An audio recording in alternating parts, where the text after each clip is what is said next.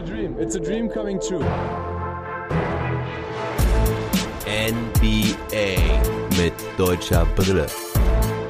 Von und mit dem einzig wahren Philly Fiddler. Los Angeles Lakers Offseason Trash Talk Table, der letzte Trash Talk Table für diese Offseason. Und ich freue mich sehr, das fünfte Mitglied der Crew, ja, mit mir zusammen, das sechste Mitglied der Crew vorzustellen. Und zwar ist es mein neuer Lakers-Experte Benjamin, der Major Majoron. Herzlich willkommen. Hi Philly, Servus, grüß dich. Ja, und jetzt haben die ersten wahrscheinlich schon rausgehört, dass du aus dem Süden Deutschlands kommst. Benny, wir haben uns über Twitter kennengelernt. Ich habe ja noch einen Lakers-Experten gesucht und du hast dich gemeldet, dass du dir vorstellen könntest, einen Podcast über Basketball zu machen. Äh, hast ja schon ein bisschen Podcast-Erfahrung selbst gesammelt und ja, bist seit einigen Jahren sehr, sehr stark in der NBA und im Basketball am Start. Und ja, aber stell dich vielleicht einfach mal unseren Hörern gerade selbst vor.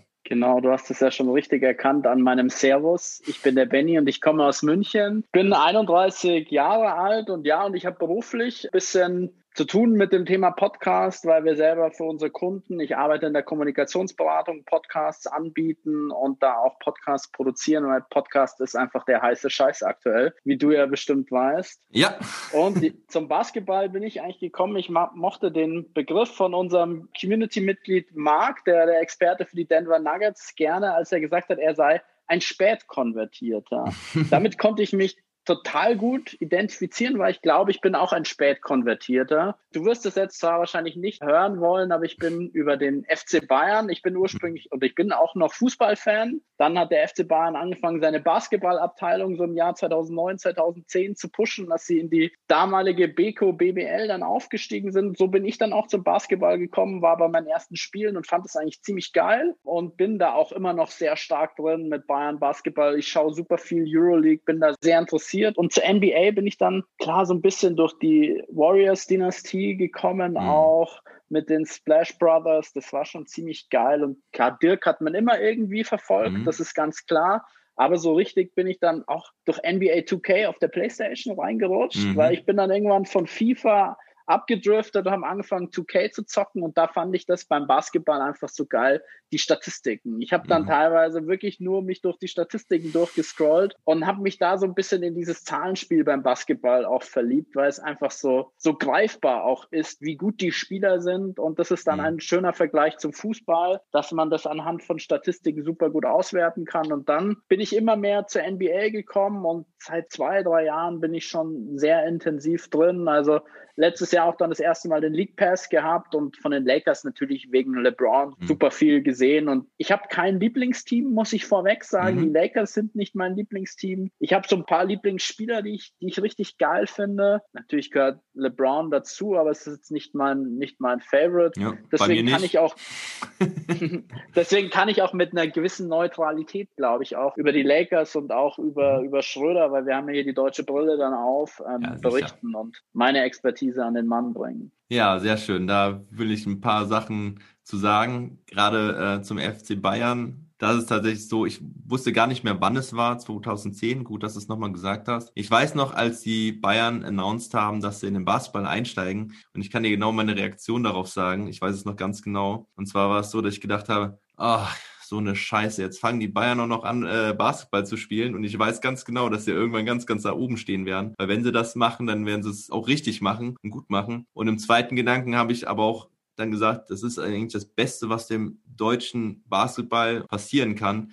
Denn das wird eine große Aufmerksamkeit erzeugen bei vielen Leuten und so wird der Basketball, meine Mission, ihn ähm, in Deutschland auch etwas salonfähiger zu machen, vorangetrieben also du bist eigentlich das perfekte Beispiel jetzt dafür. Wie geil ist das, dass du dadurch im Prinzip zum Basketball gekommen bist und zehn Jahre später äh, sitzen wir hier zusammen und machen einen Podcast darüber. Also ich habe damals vorausgeahnt, dass das wirklich dem deutschen Basketball ziemlich gut tun wird und ja, schau an, jetzt gerade diese Euroleague-Saison sind sie auch europäisch endlich am Ankommen. Und wenn ich den FC Bayern an sich nicht mag, schon vom Fußballer alleine nicht, beim Basketball geht das so, ist es okay. Da habe ich dann auch so ein bisschen die deutsche Brille auf, gerade wenn sie europäisch spielen. Aber das ist halt schön zu sehen, dass sich die ganze deutsche Basketballlandschaft und die Bundesliga sich dadurch ja auch sehr entwickelt haben. Also die, die Fights gegen Bamberg und jetzt auch Berlin in den letzten Jahren, das macht halt auch wieder richtig Bock und da kommen dann auch wieder neue Leute zum Basketball dazu. Ne? Uli Hoeneß sei Dank. Man mag von ihm halten, was man will, ja. aber er hat den Basketball beim ja. FC Bayern extrem gepusht. Also ja. da war er schon der, der höchste Förderer dann auch und das haben wir eigentlich, also was ich spreche schon vom Wir, haha, mhm.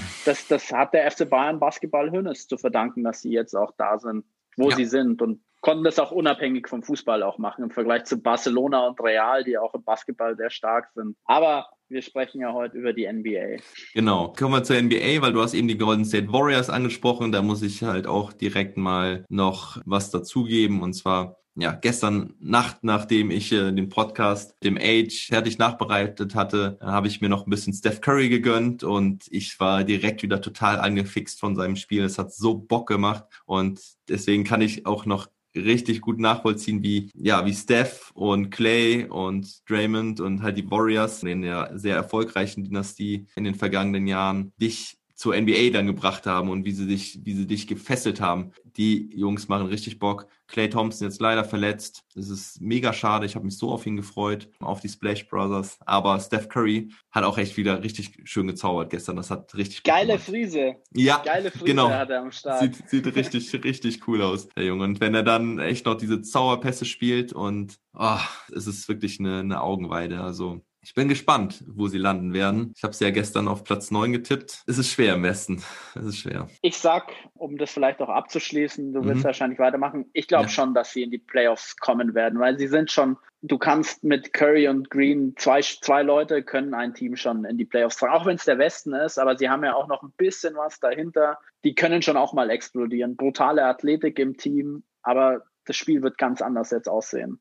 Ja. Glaube ich. Also ja. Es wird nicht mehr dieses Shooting-Game sein, das mit den Splash Bars einfach am Start war. Ja, gut. Du hast es schon gesagt, wir wollten jetzt nicht zu lange über FC Bayern und die Golden State Warriors sprechen, sondern heute geht's ja um die LA Lakers. Und wer die anderen Off-Season Trash Talk Tables schon gehört hat, wird wissen, was jetzt ungefähr kommt. Ich möchte euch kurz die Agenda einmal erläutern. Und zwar reden wir jetzt erstmal über die Ausgangssituation vom Team was wir, glaube ich, ziemlich kurz halten können. Dann reden wir über die Off-Season-Moves, also wie ist der Draft für sie verlaufen? Das wird auch ziemlich kurz sein. Und was haben sie dann aber für Vertragsverlängerungen gemacht? Wen haben sie abgegeben? Wen haben sie dazugeholt ins Team? Dann werden wir diese Moves ein bisschen erläutern, vielleicht auch bewerten aus unserer Sicht. Ja, und dann wird es ziemlich spannend, weil dann ist die große Frage, wie kommt dieser ja, Haufen ist so negativ ähm, behaftet, aber wie kommt diese, diese Truppe dann zusammen und wie werden sie dann auf dem Feld zusammenstehen? Und das ist ziemlich knifflig, habe ich im Vorfeld gemerkt. Da habe ich äh, auch gestern schon klar gesagt, dass Schröder starten wird. Da bin ich mir nicht mehr ganz so sicher. Ich weiß auch immer noch nicht, wofür ich mich entscheiden soll, ehrlich gesagt. Das mache ich gleich ganz spontan. Ja, aber das, das wird auf jeden Fall spannend. Und zum Schluss werden wir dann über die Ziele des Teams reden und was wir erwarten,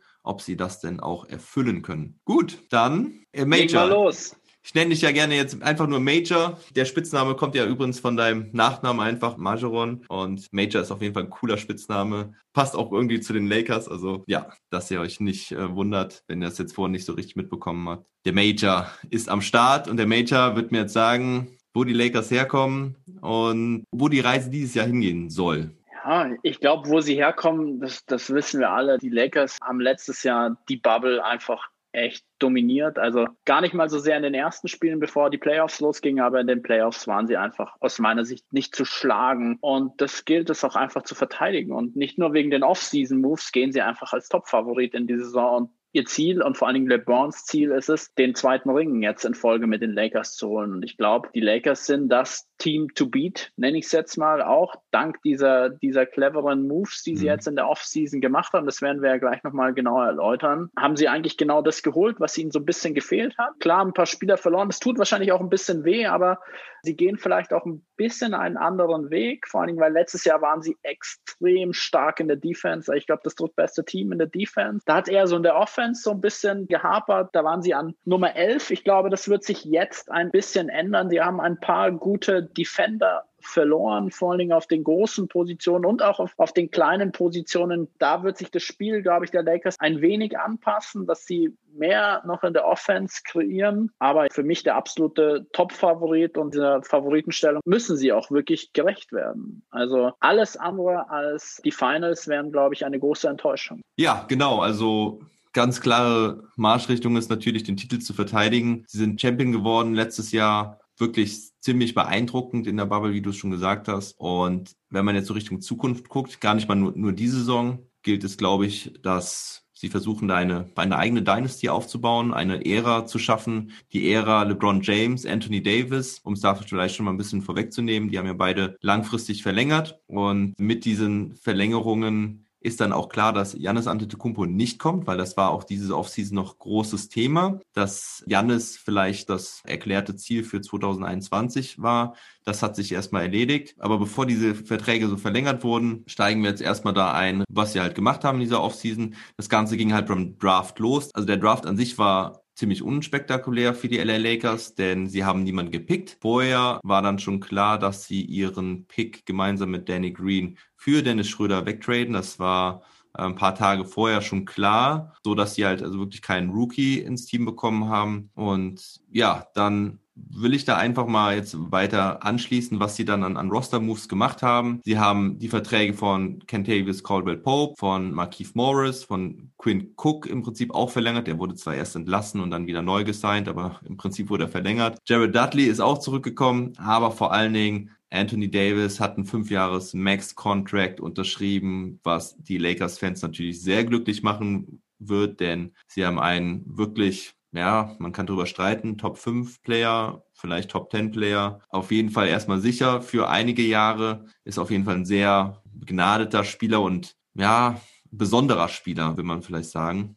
Ja, da kann ich vielleicht dazwischen grätschen. ESPN hat ja gerade ihr Ranking rausgebracht mit den besten 100 Spielern ja. und LeBron auf der 1 und Davis auf der 2. Ich meine, es ist schon unfair, dass die beiden besten Spieler sind offensichtlich laut ESPN die beiden besten Spieler. Sie sind nicht nur das beste Duo, sondern auch laut ESPN die beiden besten Spieler für die nächste Saison. Und ich meine, das ist total unfair und sie werden eine Dynasty prägen. Ich meine, Davis ist 27 Jahre alt. Da ist noch mm. so viel Potenzial nach oben. Mm. Und LeBron wird trotz seiner bald 36, klar, die Kurve geht so ein bisschen nach unten, aber er kann es genau einschätzen. Hm. Er kennt seinen Körper so gut, er weiß ganz genau, wann er wie spielen muss. Er nimmt sich seine Pausen. Ich glaube, letzte Saison hat er komplett durchgespielt in der Saison davor. Das war so seine, seine einzige Verletzungspause, die mm. er mhm. mal drin hatte, so drei, vier Monate. Und ich habe so ein paar Zahlen gelesen. Ich glaube, wenn er bis 2023, 24 genauso durchspielt mit 25 Punkten pro Spiel, mm. dann wird er auch bald auf der All-Time-Scorer-Liste die Nummer eins sein. Ja. Also, und ich meine, das spricht für sich. Und ich glaube, die beiden haben noch mindestens zwei richtig gute Jahre vor sich. Weil ich glaube nicht an einen großen Einbruch von mhm. LeBron James, weil dafür ist er zu clever. Das glaube ich auch überhaupt nicht. Die sind beide bis 2023 jetzt festgebunden. Und von daher können wir uns auf eine ziemlich starke Lakers-Mannschaft freuen, die Lakers-Fans zumindest. Und der Rest der Liga muss sich auf jeden Fall darauf einstellen, dass diese Lakers ganz, ganz oben dabei sind. Denn ich sehe es genauso wie du. LeBron hat es jetzt die letzten Jahre gezeigt, dass er mit seinem Körper gut umgehen kann, weiß, wie er sich zu verhalten hat, um fit zu bleiben, trinkt jeden Abend sein Glas Wein.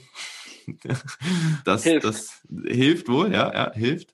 Und ja, er wird auch im hohen Alter noch richtig gut spielen können. Er wird sich ein bisschen zurücknehmen, klar. Aber dafür hat er ja Anthony Davis. Also das ist, passt einfach perfekt. Das ist der Punkt. Davis kann auch in der Defense die Drecksarbeit machen. Und das ja. wird er auch weiterhin machen. Also, weil für mich ist Davis in der Defense ein absoluter Cheatcode. Ja. Der Junge ist so, so gut auf den Beinen. Der kann Guards verteidigen. Der kann Guards vor sich halten. Mhm. Und für mich Defensive Player of the Year letztes Jahr neben dem MVP an Janis war für mich schon ein bisschen zweifelhaft und er hat in der Bubble auch bewiesen, dass er der beste Defender ist. Und ich glaube, mit diesem kleinen Vorsprung geht er auch dieses Jahr in den Titel zum Defense Player of the Year. Also ich glaube, da hat er durchaus berechtigte Chancen, weil für mich ist er der ja. beste Verteidiger. Ja, also ich hatte ihn ja, hätte ihn ja auch dem Defensive Player of the Year Titel gegeben. Ich hatte mal da so ein Insta Live gemacht und da habe ich so meine Awards verteilt. Da hatte ich auch den MVP an Janis gegeben, weil die Stats einfach krank sind von ihm. Im Übrigen halt auch für die Defense und ne, auch bestes Defensive Team von, waren noch die Bucks, oder? Bestes Defensive Team ja, waren, waren die, die waren Bucks. Nummer eins Defensive Rating auf jeden Fall, meine ich. Und deswegen konnte ich schon nachvollziehen, dass Giannis den Defensive Player of the Year bekommen hat. Aber ich hätte es tatsächlich so ein bisschen, weil ich sie individuell auf dem gleichen Niveau gesehen habe, hätte ich ihn dann auch nach LA gegeben, den Titel. Und ich finde aber, das wird immer bei ihm so ein bisschen vergessen, weil durch seine Größe und durch sein universelles Skillset, was er hat, ähm, dass er halt so gut werfen kann, dass er, ne, das hat er als Point Guard, hat er ja gelernt, ist, hat er dann erst einen späten Wachstumsschub gemacht und das sieht man halt, ne, wie er so auf dem Feld agiert. Also man sagt ja gerne über Christoph Porzingis, dass er das Unicorn ist, weil er auch wirklich sehr individuelle, einzigartige Skills hat. Aber das Gleiche trifft halt auch für Anthony Davis zu. Und die Defense, finde ich, wird da halt immer so ein bisschen vergessen, weil er da auch absolut top ist. Ja, und man muss bei AD ja auch dazu sagen, er hat eine unheimliche Upside. Also mhm. ich meine, wenn man sich so ein bisschen seine Quoten anschaut, also vom Drei-Punkte-Bereich hat er letzte Saison knapp 33 Prozent getroffen. Also da ist noch richtig viel Luft nach oben. Der Typ ja. hat einen richtig guten Wurf. Der trifft von der Freiwurflinie über 80 Prozent. Ich meine, das ist für Big Man schon enorm mhm. gut. Mhm. Klar, er hat so ein bisschen Probleme, sich selbst einen Wurf zu kreieren. Das ist nicht seine größte Stärke, aber dafür hat er LeBron und dafür kann er auch von LeBron jetzt in den nächsten zwei, drei Jahren auch noch lernen sich das auch noch drauf zu packen. Und dann ist er für mich bald auch ein klarer MVP-Kandidat. Er hat letzte Saison schon in den Punkten bei den Lakers leicht angeführt. Natürlich war LeBron der deutlich bessere Spieler, aber was AD vor allen Dingen der Defense dazugegeben hat, hat einfach perfekt gematcht und deswegen passen die zwei auch so gut zueinander und sind einfach das beste All-Star-Duo, das es in der Liga gibt und deswegen zu Recht der Top-Favorit. Die zwei alleine sind schon Titelkandidat, das sagst du richtig. Aber man versucht natürlich trotzdem das beste Team aufzustellen und da haben die Lakers halt dieses Jahr auch nochmal volle Arbeit geleistet und haben ihr Team meiner Meinung nach, um das auch schon ein bisschen vorwegzugreifen, nochmal verbessert. Ich will mal so ein bisschen anders diesmal da herangehen, was sie in dem Team gemacht haben. Vorher in den Podcasts habe ich meist gesagt, okay, wen haben sie abgegeben und dann erst gesagt, wen haben sie dann verpflichtet. Ich möchte es aber hier an der Stelle einfach mal so machen, wer ist gegangen und wer ist dafür gekommen, so ein bisschen gegenüberzustellen. Also sie haben auf der Point Guard Position haben sie Rajon Rondo abgegeben, der von der Bank kam. Dafür haben sie dann Schröder in diesem Trade akquiriert. Avery Bradley hat vielleicht auch einen nominellen Point Guard letztes Jahr gespielt. Der ist jetzt bei den Miami Heat, hat dort als Free Agent unterschrieben, war, glaube ich, sogar aus der Spieleroption ausgestiegen, oder? Hatte der ja. Das? Ja, ja ne? genau. Dann Danny Green ist halt ja auch in dem Trade für Schröder weggegangen, war auch verzichtbar nach den Leistungen im letzten Jahr. Also auch wenn ich ihn ziemlich cool fand immer und einen ziemlich wertvollen Spieler, hat er sie letztes Jahr nicht ganz so ja, auf die Kette bekommen. Und das hat nichts mit dem verworfenen Dreier in Game 3 oder 4 zu tun. Hm, ich glaube, es war Game 6, weil er da schon die Meisterschaft in seiner Hand hatte. Wenn er den Dreier trifft, dann wären sie, glaube ich, Game, schon Meister gewesen. Game 5 war es, weil Game 5, Game 5. Genau. Six war das entscheidende Spiel, ja. aber er hätte es in Game 5 schon entscheiden können. Und ja, genau. ähm, klar, den kann man schon machen, aber der Pass von LeBron, der war jetzt nicht ganz optimal. Ja, genau. Er musste ihn hochheben und ich fand das, was da in den sozialen Medien abgelaufen ist, natürlich unter aller Sau. Also ja. das, das geht gar nicht. Vor allem nicht für so einen Veteran wie Danny Green, der auch ja. schon, der jetzt seinen dritten Ring geholt hat. Also schwierig. Und er war ja auch verletzt die ganze Zeit. Ne? Also das haben viele halt irgendwie ignoriert oder nicht beachtet. Der Kerl hat die ganze Zeit verletzt gespielt. Ja, hat da nicht großen Theater draus gemacht. Und das finde ich auch gut so, aber ja, also was da abgegangen ist, war unter aller Sauer, hast du vollkommen recht. Ja, und Danny Green läuft, der, oder wie man ihn nennt, Lionel Richie, der läuft ja so schon ein bisschen, bisschen unrund, muss man sagen. Und ja. dann ist er auch noch angeschlagen gewesen. Und also es sah, es sah fürchterlich aus, wie er gelaufen ist. Also ja. von dem her und seine Zahlen waren auch gar nicht so schlecht, aber darauf werden wir später, glaube ich, auch nochmal im Vergleich mit Dennis Schröder eingehen können. Mhm. Und ganz kurz dazu noch, man hat halt auch vergessen, dass er dabei immer noch richtig gute Defense gespielt hat, ne? was halt mal wieder ja. nicht immer so auffällt. Aber da fand ich ihn auch ziemlich wichtig für dieses Team. So, und dann haben sie noch J.R. Smith und Dion Waiters zur Bubble abgegeben. Die sind, glaube ich, aber zu vernachlässigen, waren eigentlich nur ein Faktor für lustige Geschichten rund um den Basketball und äh, neben dem Court. Äh, J.R. Smith äh, sehr aufgefallen durch seine Feier-Eskapaden auf dem Court dann nach, den, nach der Championship und so weiter. Und dafür haben sie dann eigentlich nur einen wirklichen nennenswerten Spieler äh, bekommen auf der ja, Shooting Guard Position auf dem Flügel. Das ist Wesley Matthews. Der ist als Free Agent aus Milwaukee gekommen Äh, der hat jetzt ja auch schon einige Stationen hinter sich mit Milwaukee, New York, Dallas, Portland. Und dann haben sie noch Alfonso McKinney im Trade mitbekommen, den ich aber jetzt nicht so nennenswert finde. Ja, der war nicht schlecht bei den Warriors damals. Ja. Ich glaube 17, 18. Also ja. da war auch größtenteils Starter und hat mir, hat mir schon ganz gut gefallen. Letztes Jahr bei, bei den Cavaliers hat er nicht ganz so geglänzt, aber er hat zumindest schon mal gezeigt, dass er NBA spielen kann, auch in einem guten Team. Von dem er würde ich ihn nicht unterschätzen, aber ich glaube, er ist sicher nicht in der Zehner-Rotation erstmal ja, drin. Genau, da kommen wir dann gleich zu, zu der Rotation, weil deswegen habe ich ihn halt auch so ein bisschen jetzt nicht als so wichtig äh, betrachtet, weil für mich dann schon klar war, okay, der wird es schwer haben, in die feste Rotation zu kommen. Ja, und auf der Big Man-Position, da ist es auf jeden Fall sehr interessant, weil sie haben Dwight Howard ziehen lassen müssen, der wollte nochmal was anderes ausprobieren und ist zu Doc Rivers nach Philadelphia gegangen. Javel McKee haben sie halt im Trade abgegeben, war, denke ich, auch verzichtbar. Und dafür haben sie zwei ganz besondere Spieler bekommen. Montrezl Harrell und Marc Gasol haben sie beide in der Free Agency verpflichten können. Montrezl Harrell, Sixth Man of the Year letztes Jahr bei den LA Clippers, kommt vom Stadtrivalen und Marc Gasol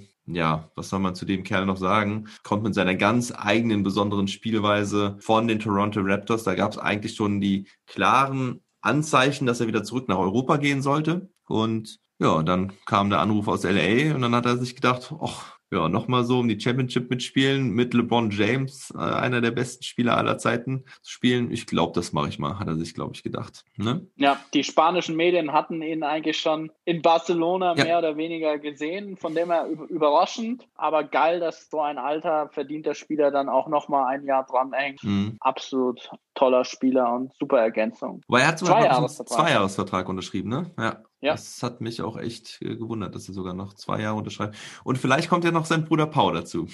Das, da ist die Gerüchteküche ja auch noch warm. Stimmt, da gab es ein paar Videos, wo er mit Maske ein paar Jumpshooter trifft, aber ich kann es mir nicht vorstellen. Also ich könnte mir Europa, könnte ich mir noch vorstellen, ich glaube, es sieht danach aus, dass er es nicht will, sonst hätte er da schon längst gesigned bei Barcelona dann auch in dem Fall. Ich kann es mir nicht vorstellen und ich glaube, die Lakers brauchen auch kein Maskottchen. Und ich meine, er war in den mhm. letzten Stationen, ich glaube, bei den Bucks und bei Portland war er letzte Saison unter anderem. Naja, ich, äh, ich, ich bin mir nicht mehr sicher. Ich, ich meine eigentlich, dass er zum Beginn der letzten Saison bei Portland Assistant Coach war und dann aber auch da dass sie das irgendwie dann auch wieder nach ein paar Monaten wieder beendet haben. Also es war irgendwie sehr komisch. Auf jeden Fall hat Pau Gasol lange nicht mehr aktiv wirklich mitwirken können. Wie auch immer, lass uns da nicht zu lange drüber sprechen. Jetzt wird's halt spannend und glaube ich, mach's mir jetzt einfach mal einfach hier als Host und Moderator und frag dich, wie sieht denn dann die Rotation aus bei den Los Angeles Lakers? Vielleicht kann ich mich ja dann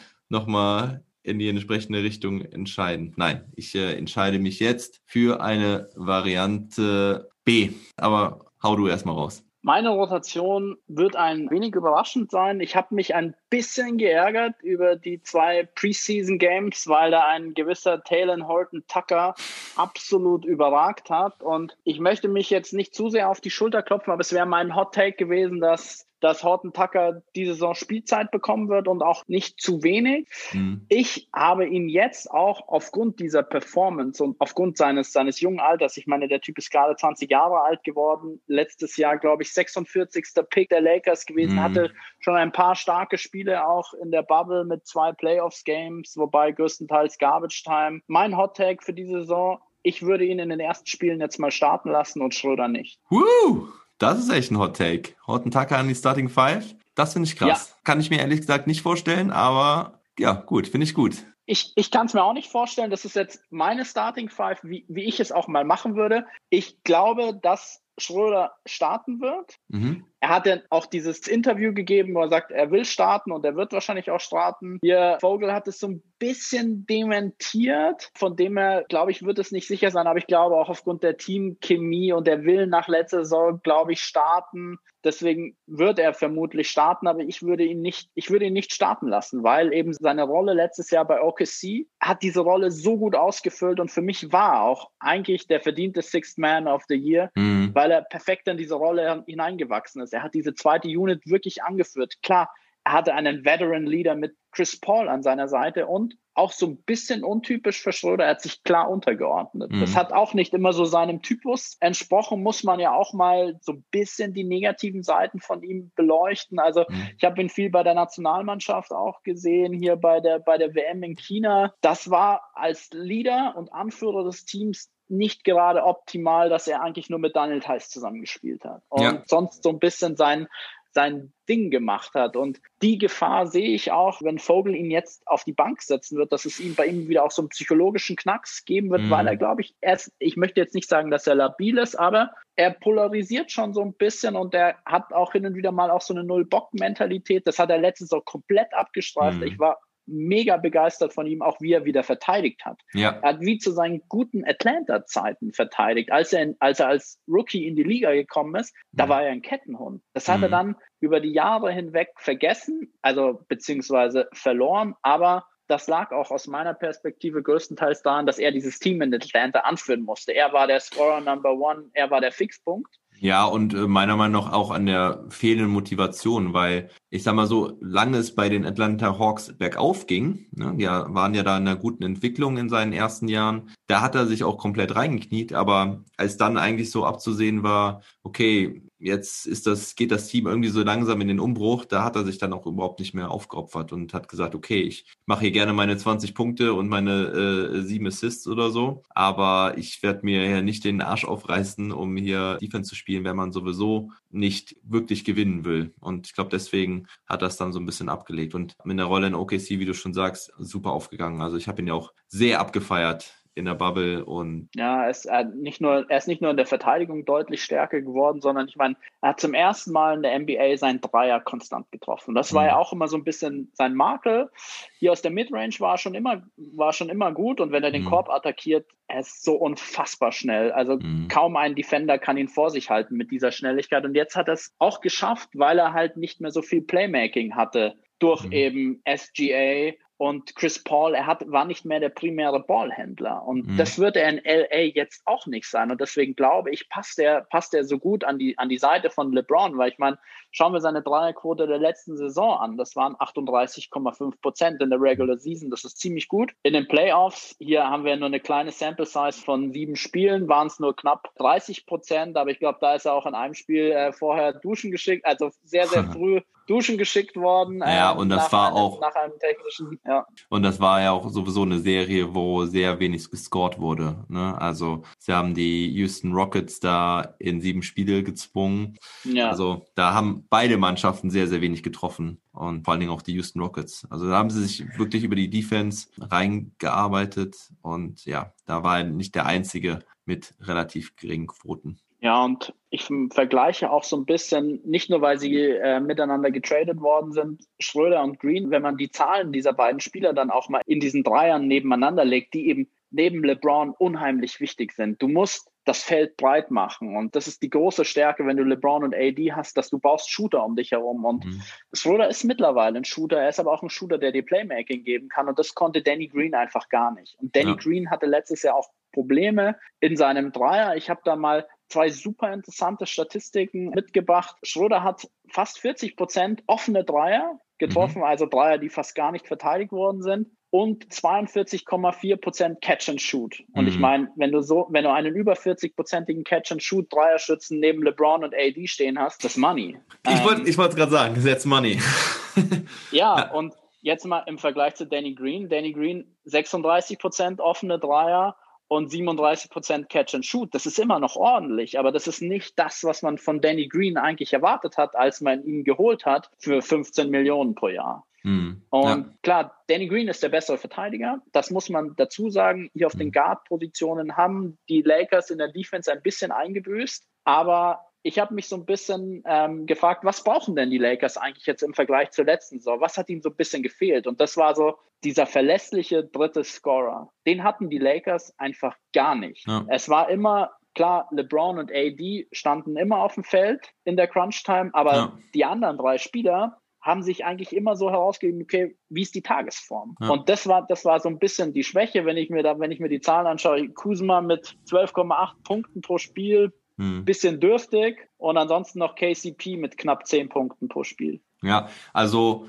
Kusma, die Inkonstanz in Person eigentlich. Und Kentavis, Caldwell Pope hast du gerade schon angesprochen, KCP, der ist halt derjenige, der dann in den Playoffs und in den Finals ja den, den Step-Up gemacht hat als, als dritter Scorer. Nur das Problem ist halt, dass er sich das nicht selbst kreieren kann. Ne? Das ist, also er ist dann darauf angewiesen, dass er auch wirklich gefunden wird für den freien Dreier im Idealfall. Ich meine, er, hat, er kann auch andere Sachen machen. Hat er dann auch wieder gezeigt. Ich erinnere mich da auch immer gerne an die alten Zeiten bei den Detroit Pistons zurück. Da hat er auch schon die Pistons naja, angeführt. Ich weiß nicht mehr, mit wem er da gespielt hat, aber er hat da schon äh, ziemlich viel Allround-Play gezeigt, aber er ist halt kein Playmaker und er kann sich seinen Wurf nicht wirklich irgendwie selbst kreieren. Und da stimme ich dir vollkommen zu, dass, äh, ja. äh, dass Schröder da halt äh, wirklich nochmal eine ganz andere Waffe ist. Aber du bist ein bisschen skeptisch, was ich zu KCP gesagt habe, oder? Ja, also ich stimme dir vollkommen zu. Er hat in den Playoffs echt den, den Next Step gemacht und der war letzte Saison echt ganz ordentlich, wenn man das in der vergleicht mit noch einer Saison zuvor. Da hat er echt enttäuscht auch. Mhm. Also sein ganzes Scoring war schlecht. Für mich ist er ein klassischer Combo Guard. Der kann dir den Ball bringen, Klar, er kann dir den Ball nicht immer bringen, aber er kann LeBron da schon entlasten. Und das hat er letzte Saison auch ganz gut gemacht. Deswegen sehe ich ihn schon auch so ein bisschen in der in sekundären Playmaker-Rolle, wenn er mhm. spielt. Klar, kreieren kann er nicht, aber das mu muss er ja. auch gar nicht. Für ihn, ja. für ihn wird er kreiert und er muss aus dem Catch-and-Shoot treffen. Er muss ein bisschen Ballhandling und Playmaking mitbringen und das, das hat er letztes Jahr gemacht. Aber es ging ja darum, wer kann dritter Scorer bei den Lakers werden. Mhm. Und das ist jetzt, glaube ich, ganz klar dass Dennis Schröder das sein wird auch in, in der nächsten Saison, beziehungsweise in, in dieser Saison. Also genau das wird er mitbringen und dann haben die Lakers einfach eine dritte Waffe, die ihnen sicher nicht schaden wird. Und dann haben sie noch ein paar andere Waffen, die sie immer mal wieder reinschmeißen können, je nach Tag. Das ist ja genau ein Kusma. Ja, dann hau doch einfach mal raus, wie du die Rotation jetzt siehst mit der Starting Five und wie sich die Bank dann zusammenstellt. Und dann gebe ich dir meinen Take dazu.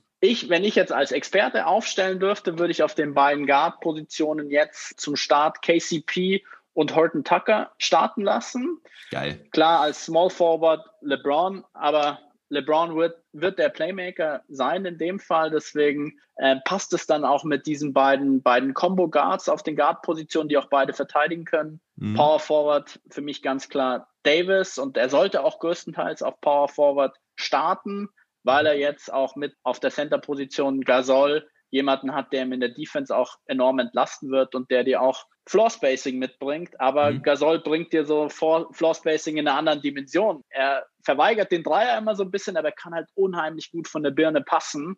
Mhm. Und ich glaube, das passt super gut. Und ich meine, er ist ein, er ist ein defensiver Anker. Mhm. In der Pick-and-Roll-Verteidigung ist er ein bisschen langsam, ja. muss man offen ja. gestehen, aber ja, er ist immer noch ein Rim Protector. Und er kann Davis halt auch in der Regular Season entlasten, wenn es in der Verteidigung gegen einen Embiid geht, gegen einen Jokic. Da mhm. kannst du Gasol hinstellen, ohne Probleme. Die kann mhm. er weg, also wegverteidigen ist gegen die zwar jetzt schwer gesagt, aber er kann gegen die sein Mann stehen und ich glaube, das entlastet Davis und klar in der in der Crunch Time wird Davis dann wird Davis dann größtenteils auf die fünf gehen. Ja, genau, wie wir es zum letzten Jahr schon gesehen haben. Ja, und wenn ich jetzt glaube, wie aufgestellt wird, dann werde ich die Guard-Positionen tauschen. Mhm. Ich glaube, dass Schröder auf der Guard-Position, auf der Point Guard-Position starten wird. Und ich glaube auch, dass Matthews als Shooting Guard spielen wird, weil der hat nicht umsonst zum Veteran Minimum unterschrieben. Der war, mhm. glaube ich, hochbegehrt bei auch anderen Teams, vielleicht auch bei dem anderen LA-Team. Und ja. die werden ihm schon so ein bisschen zugesagt haben, hey Junge,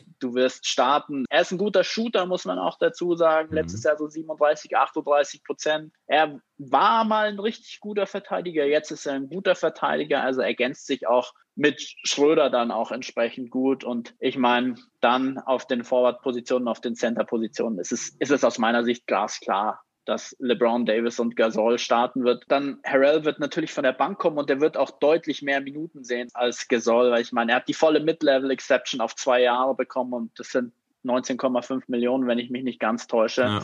Und er steht halt auch total im Saft, ne? Also der Kerl, der kann halt äh, richtig abreißen an Minuten. Absolut, absolut. Und er ist ein totaler Energizer. Also das mhm. bringt er in der Regular Season, bringt er dir total mit. Er ist im Rebounding extrem stark und er kann eben das Pick and Roll unheimlich gut spielen. Und da ergänzt er sich dann oder da wird er sich hoffentlich dann super gut mit Schröder ergänzen. Deswegen auch eher Schröder in der zweiten Unit mit Harrell zusammen, weil dann kannst du auch mal LeBron und AD gleichzeitig auf die Bank setzen. Das war mhm. letztes Jahr gar nicht der Fall. Einer von den beiden musste eigentlich immer spielen und deswegen haben sie beide auch knapp 35 Minuten abgerissen pro mhm. Spiel. Und ob das LeBron im, im, steigenden Alter dann noch so bringen wird, ist, ist fraglich. Aber bei Harrell muss man natürlich auch dazu sagen, er spielt super gut in der Regular Season. Er wird da auch extrem gut punkten. Also ich traue ihm jetzt nicht diese 18,6 Punkte zu, die er letztes Jahr hatte. Ja. Aber er wird zweistellig punkten, er wird bei den Rebounds richtig gut sein und er wird dieser Energizer sein. Aber ich meine, er kann halt nicht werfen und er tut sich in der Defense hm. auch schwer gegen die großen Big Mans. Also Jokic hat ihn letztes Jahr einfach rausgespielt aus den Playoffs. Er war nicht hm. mehr spielbar. Das ist, wenn du mit AD auf dem Feld stehst, schon deutlich besser, weil dann kann AD den Fünfer verteidigen und Harrell kann eventuell dann auch den Vierer mhm. verteidigen. Und ich glaube, er wird auch lernen. Ich meine, Vogel ist ein Defense-Spezialist und mhm. der wird Harrell sicher noch ein bisschen, bisschen Defense beibringen können. Von dem her, er war teuer, aber er wird dir in der Regular Season richtig viel Entlastung für, für die Stars bringen und von dem her und sie haben die Clippers damit auch geschwächt, muss man fairerweise dazu sagen. Richtig. Aber in einer Sache will ich dir da widersprechen. Ich finde ihn nicht teuer für 9,5 Millionen als äh, Sixth Man of the Year. Und ja, dass er da letztes Jahr fast 2010 abgerissen hat, finde ich nicht teuer für 9 Millionen. Da gibt es ganz andere Spieler, die deutlich mehr verdienen und deutlich weniger leisten. Aber sehr interessant. Die 9 Millionen waren auch dieses Jahr so das, was man für, für, für Big Men, also für, für Bench Big Men eigentlich so bezahlt hat, wenn man sich Mason Plumley anschaut, ja. wenn man sich bei den Heats anschaut.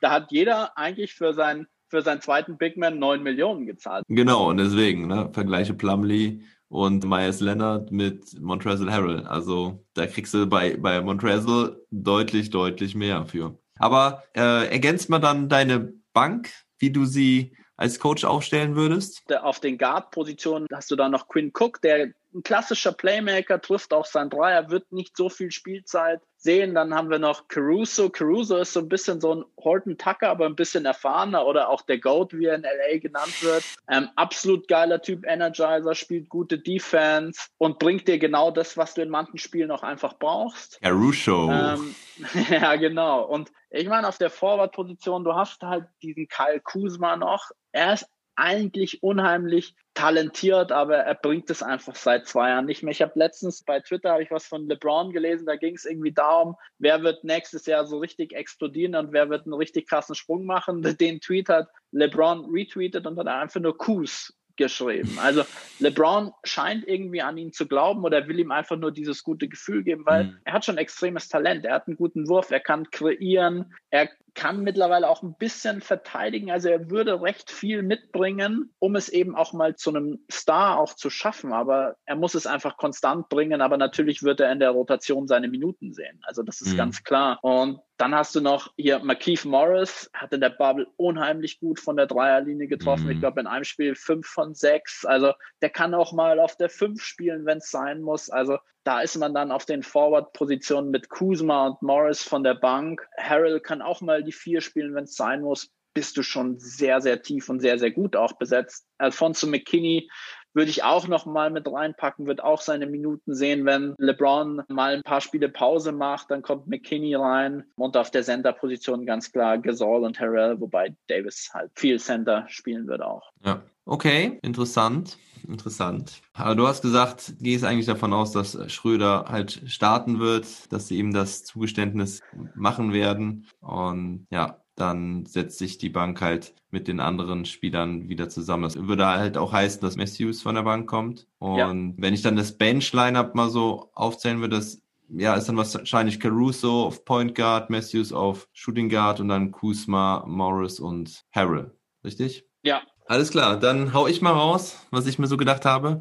Und meine Gedanken gingen wirklich in die ähnliche Richtung. Das freut mich. Das ist immer so, so eine, so eine Aufregung, Spannung, wie ich es auch gestern irgendwie in der Western Conference Preview habe, weil du denkst dir sowas und dann, ah, hey, bist du ja vollkommen auf dem falschen Dampfer oder ähm, ist es doch irgendwie richtig? Und ja, es ist ein bisschen bestätigt worden, denn ich habe mir halt echt sehr viele Gedanken über Schröders Rolle gemacht. Ich habe ja die ganze Zeit gesagt, ich denke, dass er starten wird und ich glaube auch nach wie vor, dass es machen werden. Wobei ich es eigentlich auch für falsch halte. Denn du hast schon gesagt, diese Combo Harrell und Schröder, die würde ich auch von der Bank bringen, ja, weil die eigentlich sich optimal ergänzen. Also, wie ich aufstellen würde, wäre auch folgendes. Ist aber auch ein bisschen anders zu deinem Take. Gut, du hast Horton Tucker da äh, reingebracht. Das, damit kann ja auch keiner rechnen. Aber gut, ich finde es cool und, und, und mutig und ich kann es mir sogar auch vorstellen, weil er hat es wirklich gezeigt. Aus einem Grund kann ich glaube ich, aber nicht, dass es passieren wird. Denn Horton Tuck hat gezeigt, dass er auch ein Playmaker ist. Und ich glaube, dann ist er eigentlich da wiederum falsch in der Starting Five, weil das kann er da eigentlich auch gar nicht zeigen. Da würde ich ihn lieber dann von der Bank bringen. Ja, weil, weil du dann halt sowieso schon LeBron hast und er dann vom Flügel nicht mehr derjenige wäre, der den Ball so in der Hand hat. Aber jetzt komme ich dazu, wie würde ich aufstellen? Ich würde Kentavious Caldwell Pope als nominellen Point Guard aufstellen. Daneben Wesley Matthews, ne, damit du da schon mal äh, eine Top-Defense hast. LeBron James auf der 3 nominell, aber natürlich als primärer Spielmacher, als primärer Ballführer und Anthony Davis auf der 4 und dann habe ich auch Marc Gasol auf der 5, wo ich auch irgendwie eher das Gefühl habe, dass er von der Bank kommen wird. In, ja, in Wirklichkeit, äh, wenn die äh, Aufstellungen dann in den ersten Spielen gemacht werden. Aber ich finde, das wäre eigentlich für mich die optimale Zusammensetzung. Gasol und Davis ergänzen sich wunderbar. Gasol kann Davis äh, entlasten, kann dann auch neben LeBron den zweiten Playmaker machen durch seine Pässe. Da hat er echt schon auch wieder jetzt gezeigt, Mann oh Mann, das habe ich glaube ich auch gestern schon erzählt. Der hat da einen abgezaubert äh, gestern im Preseason Game, äh, vorgestern. Das war vom Allerfeinsten und das kann dann mit LeBron super funktionieren. Dann brauchst du auch keinen weiteren mehr, ne? weil KCP und Matthews machen das nicht. So und dann bringst du halt von der Bank Dennis Schröder zusammen mit Caruso die sich das dann vielleicht auch so ein bisschen noch teilen. Kuzma auf der 3, eine klare Nummer,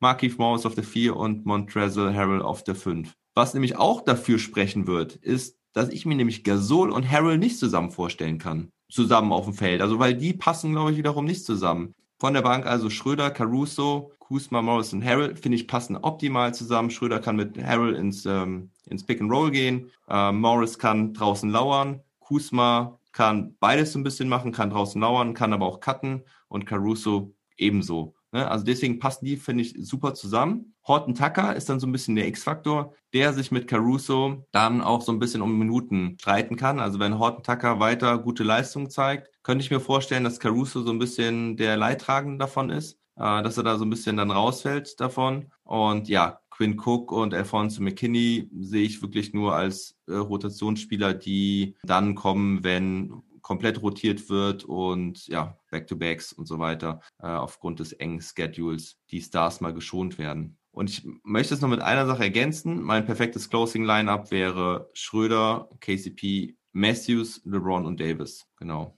Ja, so, so, so würde ich auch closen. Also du musst diese Three-Guard-Lineup einfach dann auch spielen mit, weil ähm, Davis geht auf die 5. Ja. Ähm, LeBron geht dann auch entsprechend auf die 4. Aber es wird sich halt auch immer entscheiden. Wenn Kuz einen geilen Tag hat, dann wird Kuz auch in der, in der Closing Lineup stehen. Wenn Morris auf einmal seinen Dreier ja. wieder richtig richtig krass, dann wird er das Spiel beenden. Das war letzte Saison so ein bisschen so die Schwäche der Lakers, aber diese Saison mit Harrell und Schröder zwei Spieler, die können dir immer diesen verlässlichen dritten Scorer bringen, die mhm. haben ihn einfach in sich. Und jetzt sind sie nicht mehr so darauf angewiesen, dass einer von den Benchplayern explodiert. Und das macht sie so extrem gefährlich, glaube ich, mhm. und so unausrechenbar in ihrer Rotation. Also, ich meine, wir sind uns super uneinig, wie wir, wie wir rotieren, glaube ich. Mhm.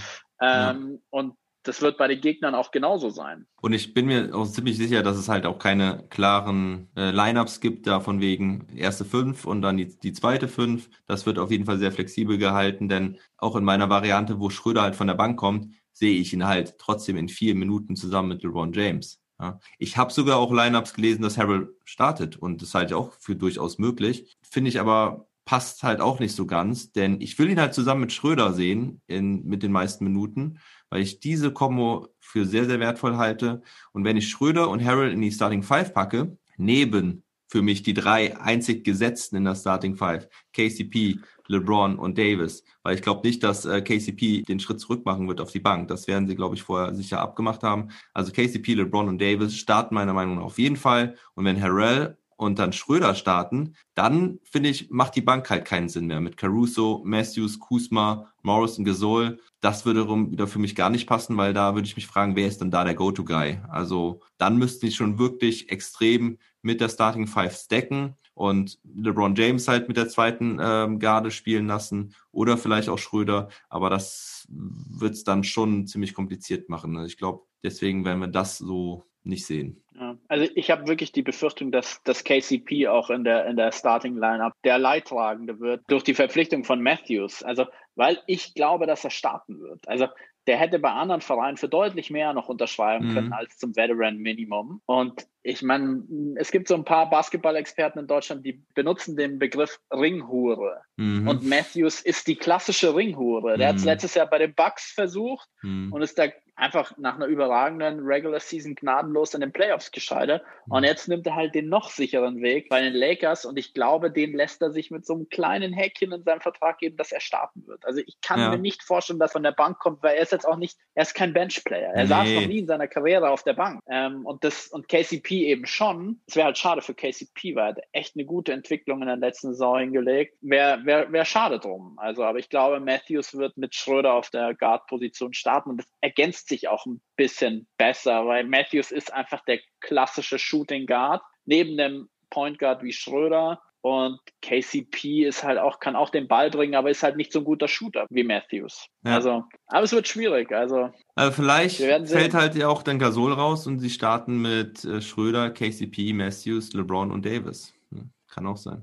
das kann, also das kann ich mir beim besten Willen nicht nee. vorstellen, weil Davis, Davis sieht sich ja als Power Forward. Ja, ja, das, Davis, das stimmt. Das stimmt Davis will kein Center spielen. Ja. Natürlich will Davis kein Center spielen, weil es ist echt unangenehm, gegen manche Center in der Liga zu spielen. Jetzt hast mhm. du bei Philly beispielsweise, wenn Embiid ähm, auf der Bank sitzt, ist der Howard als Center und du willst ja. nicht gegen die spielen, wenn als Davis, wenn du dich mehr als Power Forward siehst. Klar, mhm. er kann sie am besten verteidigen und ich glaube, genau dafür haben sie Gasol geholt, dass er ihm da 15 bis 18 Minuten mhm. geben kann auf der Center-Position. Und je nach Matchup beim Gegner kann ich mir gut vorstellen, dass Harrell auch mal starten wird. Mhm. Wenn du eher so gegen die kleinen Bigs spielst, mir fällt jetzt gerade gar kein Team ein, wer irgendwie einen kleinen Big hat, weil gegen Steven Adams brauchst du Harrell auch nicht bringen beispielsweise.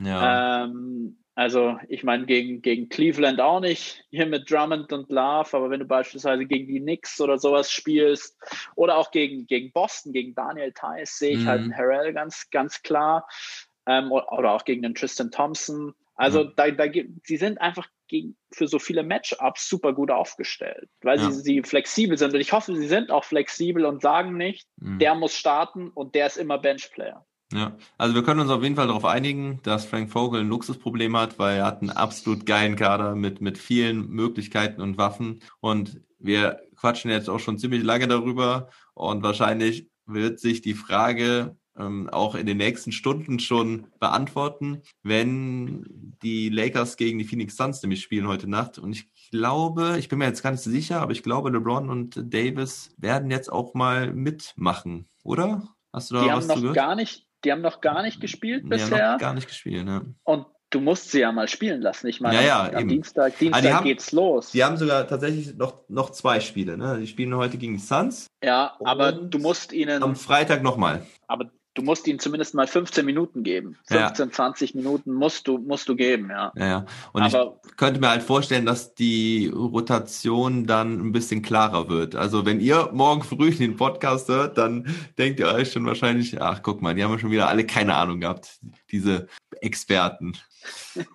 Okay, ja, also es bleibt, es bleibt wirklich ein großes Fragezeichen und wir sind sehr gespannt und ich kann mir auch gut vorstellen, dass Frank Vogel es so nutzen wird und da nicht so seine klare Fünf haben wird. Hat er ja auch spätestens in den Playoffs gezeigt letztes Jahr, dass er da sehr flexibel ist und äh, je nach Matchup entscheidet. Aber deswegen gehen wir jetzt auch zum letzten Punkt über und sag mir doch mal, wie du die Finals siehst, also klar, die, über die Ziele müssen wir eigentlich gar nicht groß reden, haben wir auch schon angesprochen, dass die, dass das einzige Ziel sein kann, dass die Champion werden. Ich habe meine Finals Prediction mit Lakers gegen Celtics gemacht, jetzt äh, schon zweimal erläutert in den Previews. Wie, wen siehst du denn in den Finals? Und mit welcher Wahrscheinlichkeit gewinnen die Lakers dieses Jahr wieder die Championship? Also ich sehe die Lakers ganz klar in den Finals, in den Conference Finals, dann entweder gegen Nuggets oder Clippers. Clippers, das wird man sehen, wobei ich eher auf die Nuggets tippen werde. Dann im mhm. Osten. Der Osten ist echt schwer. Also ich habe natürlich die Nets extrem auf der Agenda.